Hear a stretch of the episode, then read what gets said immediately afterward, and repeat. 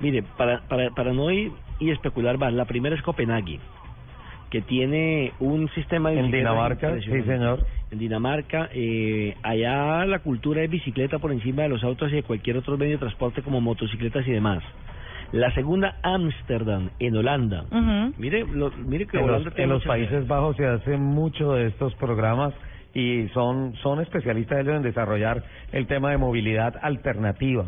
Los Países Bajos son, son digamos que un laboratorio para ese tema para todo el mundo y, y por eso no es extraño que aparezca Ámsterdam ahí y pues muy cerca obviamente Dinamarca también. Son los pioneros, Richie, así de sencillo. La tercera, usted habló de Países Bajos, es la ciudad de Utrecht, que tiene el estacionamiento Sí, más grande claro. del mundo para bicicletas, con 12.500 bicicletas. Imagínese usted parquear 12.500 y que no sepa dónde la dejó.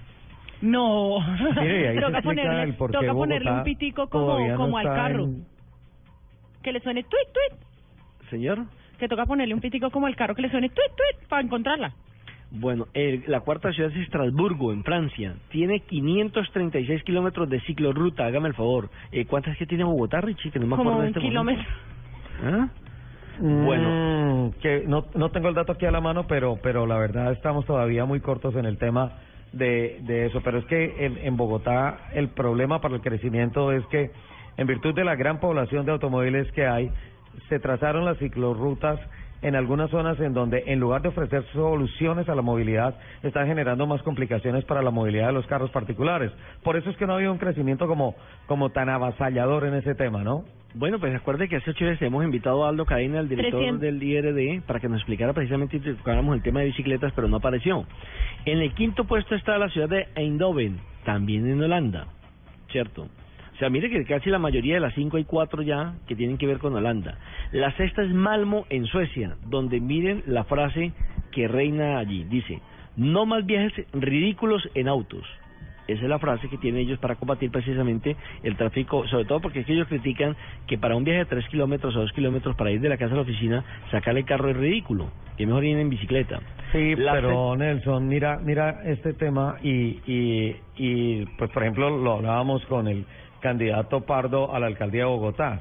O sea, las autoridades no pueden ser enemigas de los carros ni de las motos. Lo que pasa es que Así hay es. que hacer un uso eficiente de los automóviles, un uso eficiente de las motos y hacer de la bicicleta algo complementario para el tema de la movilidad en las ciudades. Pero porque la bicicleta sea una alternativa no quiere decir que lo otro sea ridículo. Yo creo que se debe buscar una convivencia entre, entre ambos sectores o entre los tres sectores de movilidad. Y el datico que me preguntaba, 376 kilómetros de ciclorrutas en Bogotá. Iba a decir exactamente lo mismo, también lo había buscado. Bueno, no, pero lo ridículo no es mío, es la frase de combate en Malmo, en Suecia. Y dice no más viajes ridículos en autos.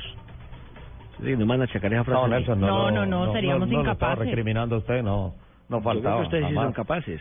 No, no, Eh, no, En no. el séptimo lugar está Nantes, en Francia. La octava ciudad, Ajá. Burdeos, también en Francia. La novena, Burdeos, Amberes, sí. en Bélgica. Y la décima, una Ujú. ciudad bellísima, Sevilla, en España. Latinoamericana.